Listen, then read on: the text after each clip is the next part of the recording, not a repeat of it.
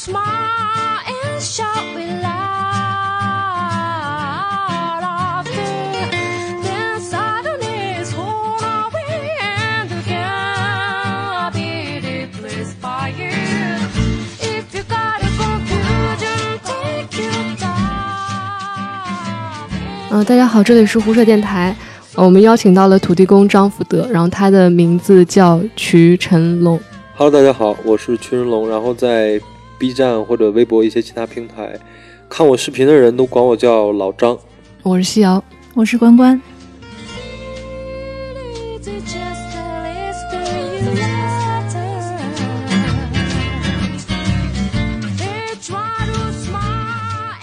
今天我们聊这个契机，其实就是听说您不做了，马上，对，嗯，当有这这个想法。嗯，这个是怎么回事？哎呀，这个说来话长了，先从哪儿说呢？就是它是一个过程，嗯，就是我们先从头说吧，先从头说，就是当初为什么想要做这么一个这么一个栏目吧，就是土地公这事儿。当初想做土地公这事儿，就是因为特简单，之前做那个爱奇艺的网综第二季失败了，嗯，大 V 小 V，对小、嗯小 V 大 V，对，啊，小 V 大 V。然后嗯但是呢，这失败怎么说？谁来定义这个是成功还是失败？失败了，就是你的冠名没定啊，你到了最后冠名也没有定，但是时间已经不能再拖了，因为嗯其实决定一个综艺节目的其实就是冠名。像我那个，我们小薇大薇那个是我跟我的合伙人，我们两个那会儿就嗯。特别想做一个这样的东西，嗯，而想做这个东西呢，其实有一点点受什么影响，就有一点点受，因为我非常喜欢汪涵，啊，看《天天向上》，我就有一个特点，就是《天天向上》跟《快乐大本营》不同，《快乐大本营》它打的是这个明星嗯。卡斯，嗯。他是每次都是一线最火，哪个火他请哪个来，然后做游戏。嗯。然后《天天向上》呢，就是韩哥从一开始他就是一个，我们用现在来看，他相当于从那会儿十年前就找很多按现在的讲 KOL 来上节目，他不是找明星来上，嗯嗯，比如他弄一个什么美食的专题啊，弄一个什么各学校校花的这种，对吧？你校花你放到现在来讲，不就是把抖音的一些人拽过去吗？然后可能在那会儿就很新，嗯，所以我那会儿可能受他影响，我觉得我生活中那会儿遇到过很多特别酷的人，那我就想做一个访谈节目。这个访谈节目就是采访那些我认为每个行业里大家并不所知，可能你特别知道他的作品，嗯或者你特别知道他干的事儿，但是你就是对不上这个人，你也不知道这个人。我嗯我想把这些人拽过来做这个访谈，其实就差那么一点。那个时候就是我就是公司最好的时候有三十多人嘛，啊，然后后来失败了之后，发不出钱了，然后就把所有人都辞退了，然后拿着账上剩下一点钱，就说咱们还得拍视频啊，就还是喜欢视频啊。嗯然后呢，就是说做什么呢？我们就看当时哪些账号是新起来的呢？拜托了学妹，嗯然后外国人研究协会，这些都是刚刚开始发视频，还有那个一个这大学生站在路上唱歌的那个账号，叫什么音乐什么的。嗯就微博有好多那种账号，我们就拿出来分析，包括看新片场的、看罐头厂的、看以前的日食记，就想做这些短视频，把这些全部都看了一遍，看 Vice、看建厂，看完了之后就觉得，觉得还是想讲故事。嗯，然后最后怎么想说找到年轻人租住这个话题？租住这个其实就是两个点，第一个点就是那段时间我正好看一部日剧，嗯因为我非常喜欢日本的一些东西，嗯然后就是看那部日剧呢，叫叫《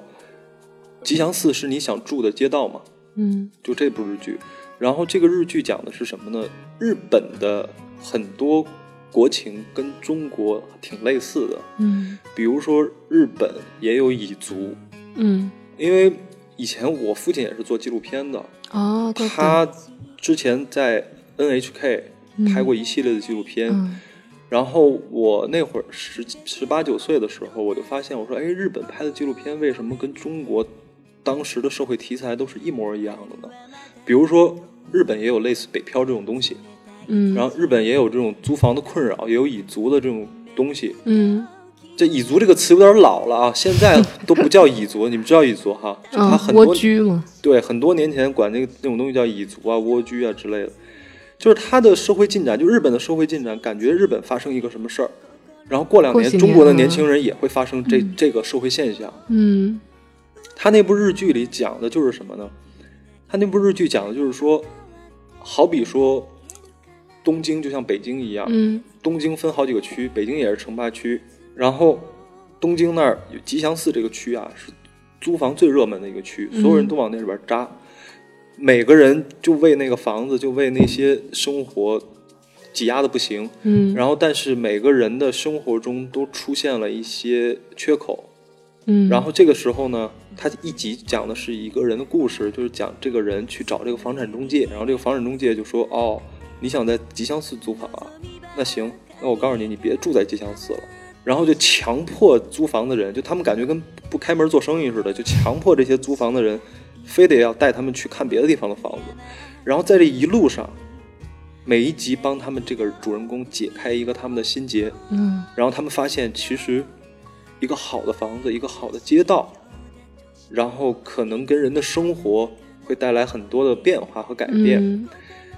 然后这是一个契机。第二个契机呢，就是因为当时失败了，就说聊到底要做一个什么样的东西的时候，我们突然发现，其实除了我之外，因为我是北京的，嗯但是除了我之外，所有剩下的人，还有我之前接触的员工，还有现在剩下的员工，所有的人全部都是租房的。我觉得它嗯值得做，而且一个房子跟一个人，他一定能产生故事。嗯，这个主意听起来还会是一个爆的一个作品，那最后到现在做了两年，怎么会觉得想想要放弃？是数据表现不好，还是怎么样？嗯，其实放弃这件事情是一个很难的一个事情，因为嗯做到现在了，毕竟，呃，因为我们 B 站的粉丝最多现在有二十七万嘛，然后做到现在，也会觉得粉丝也好，包括片子反响也好，其实中规中矩。呃，还是因为我们现在公司的发展，今年走的特别的快，嗯，所以这是一个原因。第二个原因就是，因为粉丝们他们想看的视频和我自己一定要有一个契合点的时候，嗯我觉得才是值得的。嗯所以我觉得现在我更想做的事情是我的这个网剧，因为我从做这一年多的短视频当中学到了很多的东西，然后我觉得用我学到的这些东西。再去干我的老本行，因为本身是学导演出身的嘛，嗯，然后去干回我的老本行，一定能有很多的帮助。因为我觉得嗯我现在通过这些积累，我已经内心够这个能够拍我第一部网剧的丰富的程度了。其实以前不是没有机会，但我会有一些不自信，觉得自己内心还不够丰富。嗯而且我其实现在要拍网剧，真的是迎难而上，因为现在网剧市场不网剧市场不好，不好。嗯明星这税率提到百分之四十二之后，撤了很多的投资。嗯没了很多的钱也好，还是什么也好，很多人都在观望。创业的时候是毕业直接就创业了吗？我毕业的时候先跑剧组，大学第一年就去过这个吴宇森的《赤壁》那会儿，包括一些什么？呃做的最小的工作就是导演的分镜头本儿啊，我去给人家啊裁，完了粘上。我，都不是画分镜。啊不不，我不会画，画分镜有专门的画师，嗯我就是比助理还小的那个职位，嗯就是去给人家裁分镜头，嗯，然后盯妆、端茶倒水什么的倒没干过，反正最小的就是那个了。嗯然后大一点的就是跟组的剪辑师，因为有一些电影或者电视剧，它是必须拍完的当天晚上就剪今天拍的东西，然后明天再剪，嗯也就是它就会有粗剪嗯那种跟组的剪辑师。嗯，那当初怎么说？因为对于我来讲，要创业是一个要下很大决心的一个事情。就你当时怎么就想要创业了？对于一个二十二岁的我来讲，我就想的特别简单，就是一个是说，我觉得我去剧组干给人家裁的工作，那些我都会啊，而且我我我都会剪片子，会拍东西，我会的比那个多，我没有必要从最底层的开始做。嗯另外一个就是我能不能先赚点钱，然后再看。嗯，你有后悔过吗？开公司这样这几年过来，基本上一段时间就会后悔，因为挺挺简单的。我其实开公司以来，对我个人来讲，错失了很多的机会。我大学的系主任，然后跟我关系还挺好的，嗯然后他呢，呃，两次我觉得都特别对不起人家，就是陆海波老师啊，他两次让我去姜文的剧组，嗯，然后我两次都拒绝，因为那会儿就想做自己的事儿。然后，但是如果去姜文的剧组，可能我现在在做的事情是另一番事情。嗯一个是那个让子弹飞，一个是侠隐嘛，现在叫什么邪不压正，以前叫侠隐。嗯跟我同期我们老师推荐去的，然后他现在已经在经营着一个除了张小北之外，就是他的预告片公司最大了，嗯就是专门给电影剪预告片的公司。我觉得这就是两条路，没有对错。然后中间有过很多后悔，有过觉得说，哎，我要在剧组扎十年，是不是现在已经拍上网剧了，不用我像现现在再去想了，还是怎么样？然后也有过兴奋，我是觉得，因为我做了这个之后，从我一个什么都不懂，完全不会管人，然后状况频出，包括财务上的东西，包括管理上的东西，确实在这上面又学到了很多剧组里根本教不了你的东西。你当时开公司或者开公司之前有想过说你最终想做一个什么吗？是拍一个电影还是怎么样？当然是啊，这是我唯一的目标。所有的学导演的都是为了想拍那电影。我不知道，我不知道别人怎么想的，反正我是这么想的。嗯但因为哎，这个东西现在就是很难受的一点，就是我觉得，你看啊，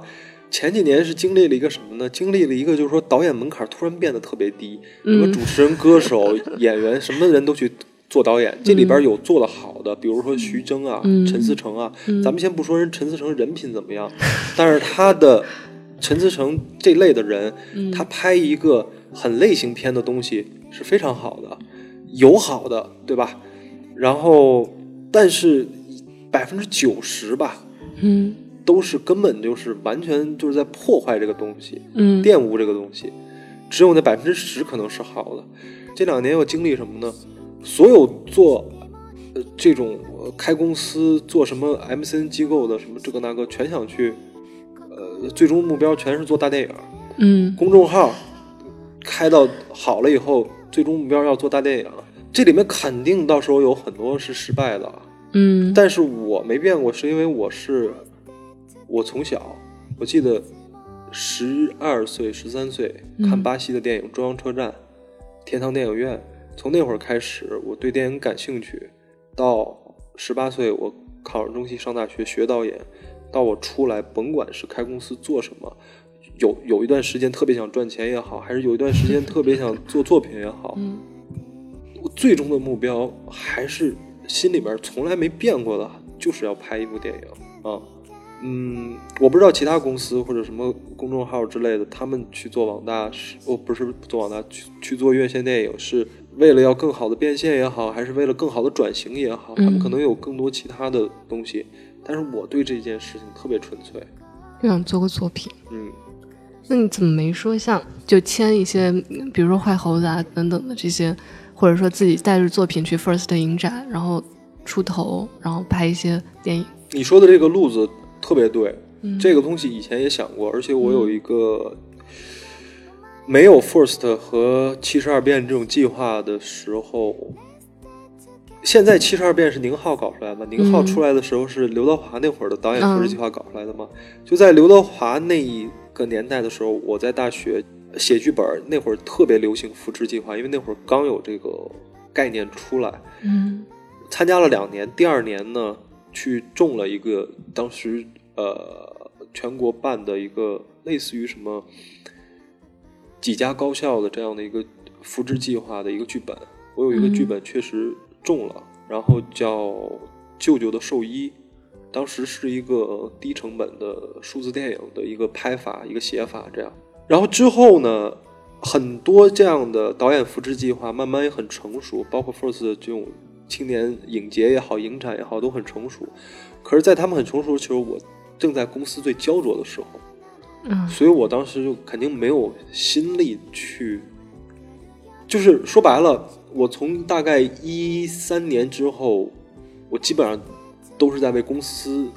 奋斗，不是在为我奋斗了，就问我为我的公司在奋斗了。我睁眼闭眼，每天都是房租、水电、人员费这些东西了。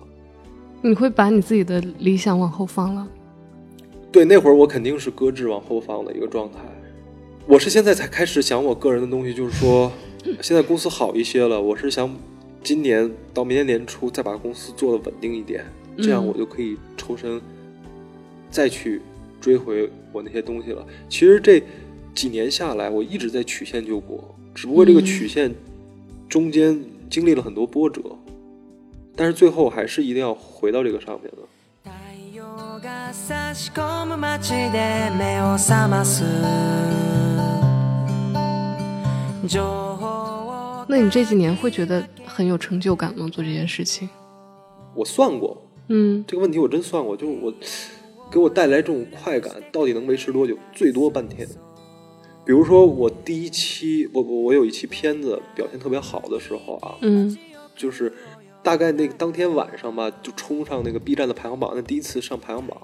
啊，觉得很很很很开心。大概就两小时之后，我就想，之后怎么办？就这种。 Happy feeling good 見渡して目いっぱいに手を其实短短就几年嘛，你做过很多尝试，好像做了好多东西都是做了一段时间，你就会把它停掉了，或者觉得它有问题。 我为什么一直在换？其实我这几次换，客观原因一半，然后主观原因一半吧。嗯你像小 A 大 V 那会儿，其实没有想换，想是做第二季的，那个真的是客观原因会大于主观原因，因为嗯确实是没有钱。然后像做土地公这个东西也是一样，我觉得我土地公这个东西不是说我完全不做了，我停嗯掉了。如果有机会有时间，我仍然去更。但我不希望成为那些网红，是把这个东西眼看着要做大的时候，你变成一个机械化的在复制和生产。这个东西从生意上来讲，它是对的，就是你得量产这个东西，你得量化这个东西，标准化。嗯但是因为我并不是在做这门生意嘛，我作为一个个人来讲，我是觉得如果我自己都不能特别的开心和投入的去做这件事儿的时候，那我就要停一段时间。嗯我停的这段时间是什么呢？是因为我现在更想把公司稳固住，因为我这么多年失败，我今年公司总算是好了一些。我第一个想法是要把公司稳稳固住，第二个想法，我想去拍一个网剧。而土地公这个东西，不是我不愿意再做它了，也不是它不那个什么了，因为如果今年我一直保持着正常的更新的话，double 是没问题的。比如到嗯四十万或者五十万的粉丝，到四五十万的粉丝，你养活一个三四人的团队都足够了。嗯在 B 站来讲，我觉得只是暂停，并不是说就完全不做了，因为我要找到一个最好的那个状态。我之前做土地公做的确实是有一点难受了，难受是指的是我身体这块儿，因为我有很多外力的东西，不光是拍视频，就有很多外部的事情，这些事情有公事有私事，然后让我的身体到达一个特别难受的状态。这个难受的状态，我觉得再录出来的视频是不开心的。嗯然后我觉得我的视频的重点一定是要让大家看到我想真正分享的生活的方式是什么样的。比如说我去一个胡同里，我是真的愿意把这个胡同给你介绍给你们，嗯你们也去逛逛，你们也去感受一下。嗯而不是说我要是为了拍一个胡同而给你们拍一个胡同。如果我是抱着这样的心态的话，我觉得我后面做出来的东西不那么纯粹了。ここにいるあなたへ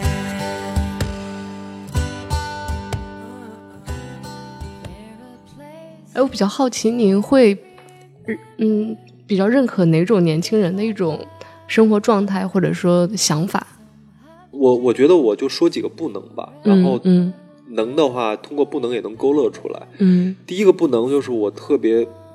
不希望年轻人有任何的借口，比如说这个生活已经很累了，然后我无法再去追求自己喜欢做的事儿了。比如说我父母管得太严了，然后他们不让我去别的城市或者怎么样，或者说我家要让我怎么怎么了，怎么怎么了。我觉得如果真你喜欢一个东西，或者你想要一种方式去生活，尤其是我拍的很多的主人公，他们真的想用这种方式在北京去生活的话，你只要想，真的怎么都可以。那些所谓的束缚，其实都是你给自己找的借口，要不就是太懒了，要不就是心里还有不自信和害怕。嗯然后第二个不能就是，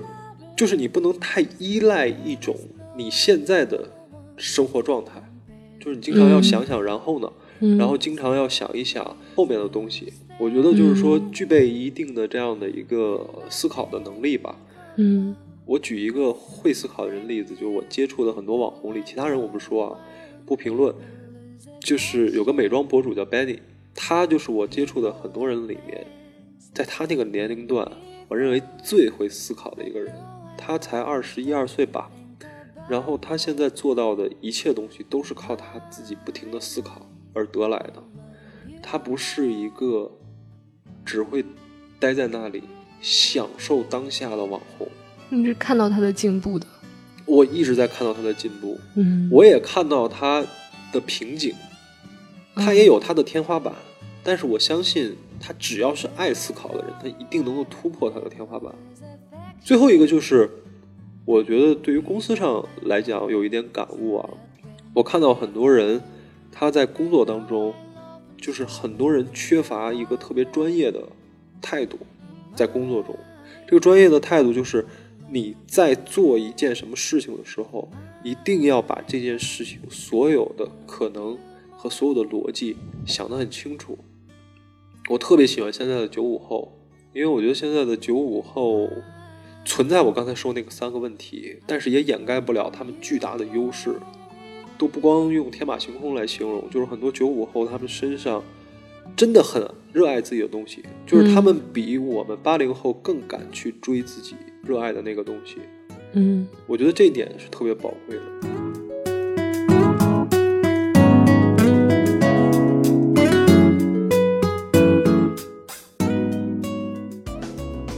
视频里面也提到魏大勋，然后我们也八卦一下，你是跟他是怎么认识的？大学的同学啊，一年的，他不是学表演系的，对，他在表演系，我在这个电影电视系的导演班。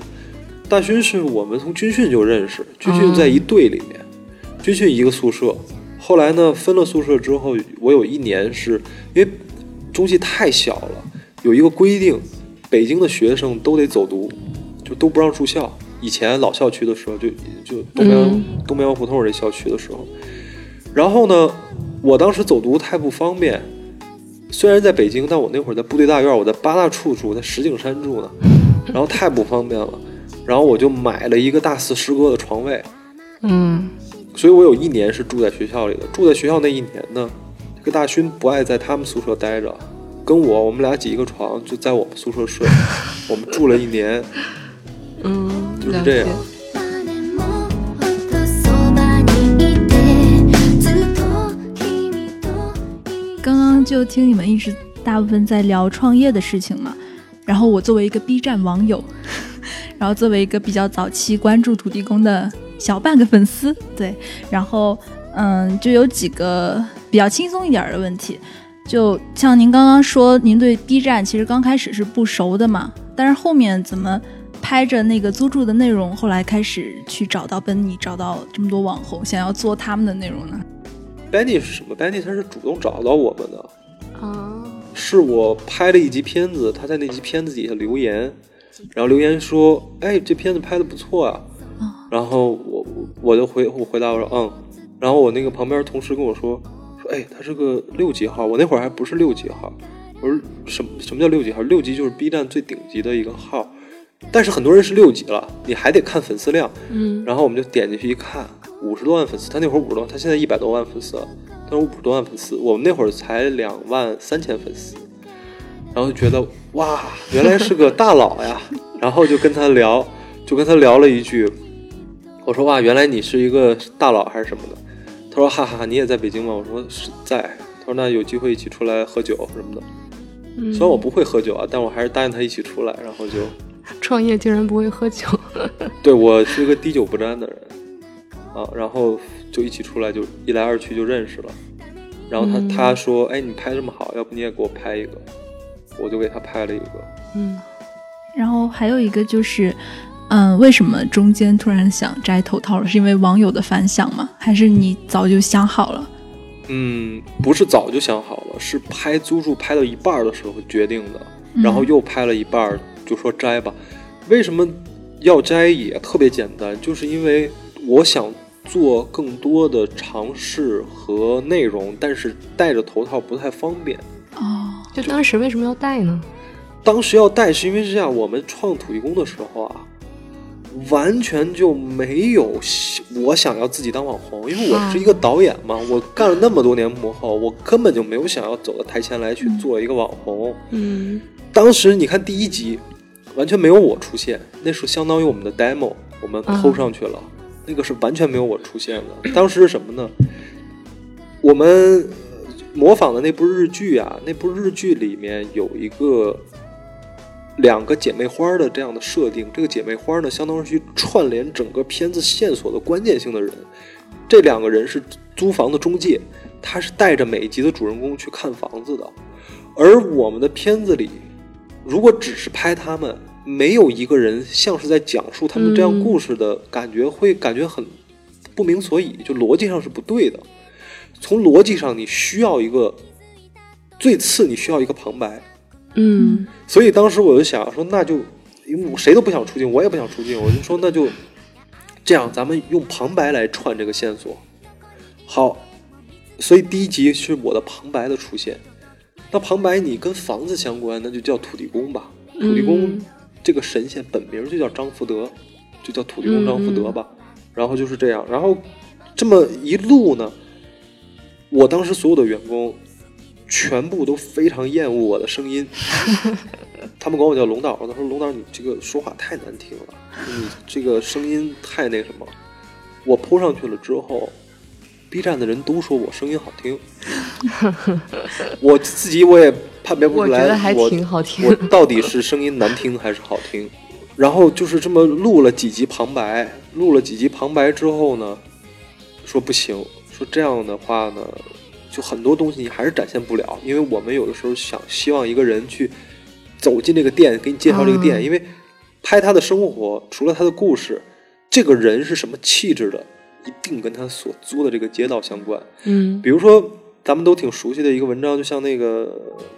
GQ 实验室写的那个，嗯比如三里屯可能就全是椰子精，脚底下全是穿假椰子的人，嗯对吧？你这个回龙观是住的什么人？嗯五道口是什么样的学生？什么样的迪厅？为什么学生都爱去五道口的迪厅，对吧？不去呃工体的迪厅？人以群分嘛，嗯一个人他的气质肯定跟他的街道相关，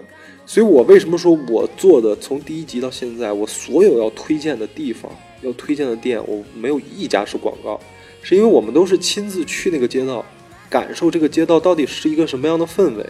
然后这个街道上搜一搜，看看有什么好的东西，尝一遍，OK 了我就推荐，不 OK 我这集就没有。我有些集也没有推荐，比如天通苑我就没有，因为天通苑那儿确实没有任何一个东西值得我去推荐的。な新しい何かが始まる時消えたくなっちゃうのかな？生きて生きて生きて生きて生きて今天的湖水电台就到这里，谢谢大家，大家再见。嗯，拜拜。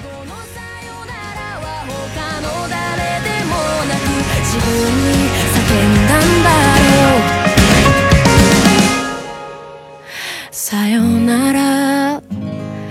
ようなら。